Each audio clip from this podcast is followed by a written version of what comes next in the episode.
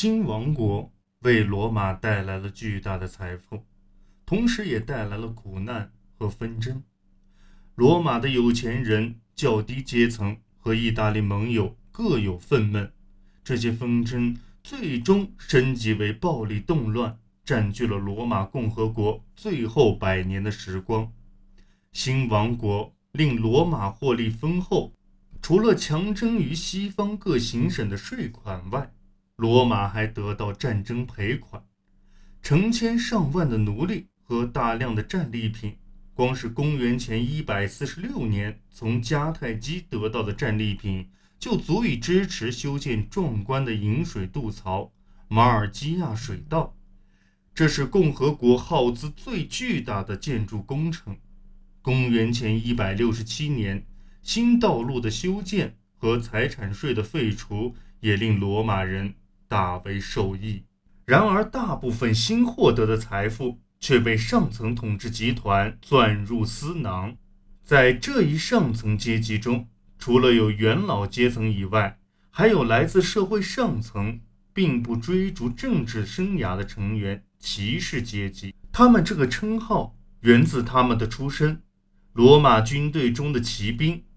尽管当时罗马社会中，合法赚取财富的途径多种多样，非法聚敛钱财的方法却仍然显得特别具有诱惑力。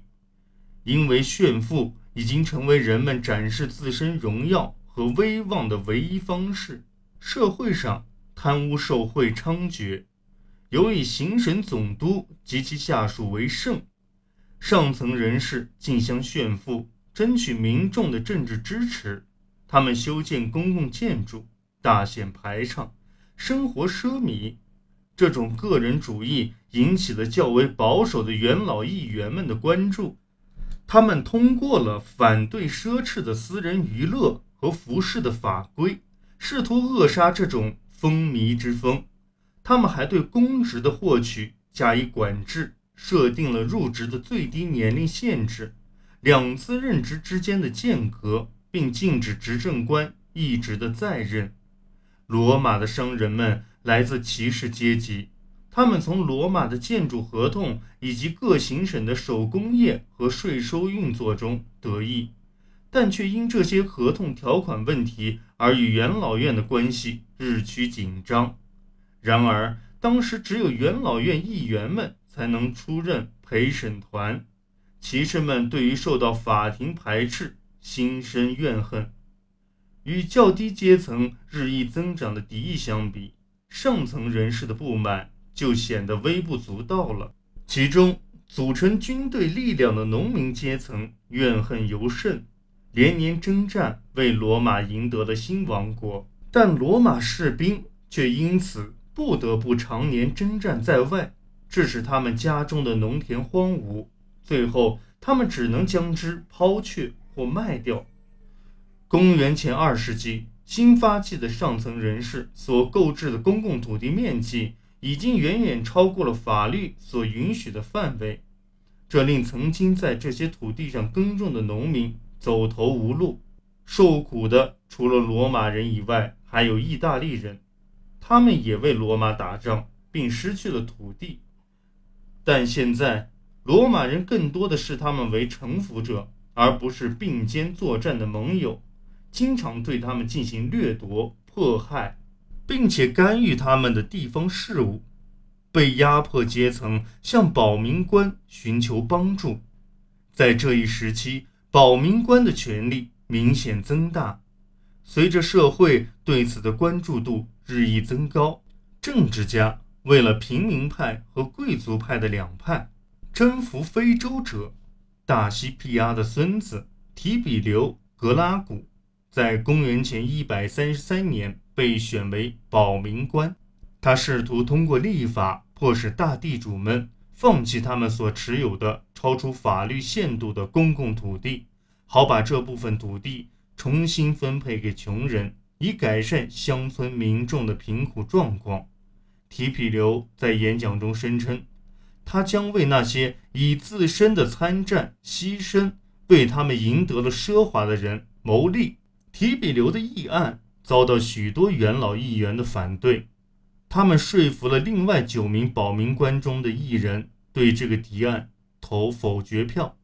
提比留干脆罢免了那个保民官，他成功的把议案重新提交给民众，并建立了委员会，着手重新分配公共土地。同年，帕加马的阿塔罗斯国王把他的领土和财产移赠给了罗马，其国土成了罗马的一个行省。亚细亚，提比留提出把这些新的资源分给民众，为移居者提供补助金，这激怒了他的对手。当提比留竞选下一度的任期时，他们决定主动出击，掌控事态。当投票开始后，元老院议员们打死了提比留，并把他的尸体丢进了台伯河。他的三百多名支持者。也在那场混战中死于非命。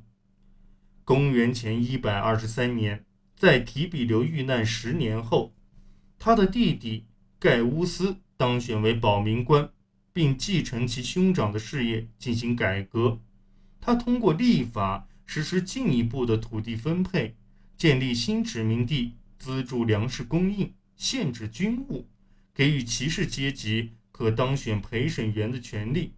严惩贪污受贿的罗马行政官员，他还提出给予拉丁人罗马公民的资格，授予意大利人选举权。但由于罗马人执意要保护自己的特权，这项议案没有被通过。像当年反对他的哥哥一样，元老院议员们恨不得置盖乌斯于死地而后快。于是，政治上的分歧再一次以暴力结束。公元前一百二十二年，盖乌斯被元老院指派的暴徒追杀，他逃至罗马城外自杀身亡。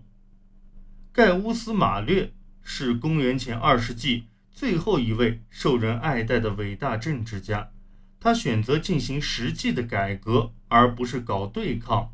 马略是一名优秀的士兵，一位来自意大利城镇的罗马公民，一名新人。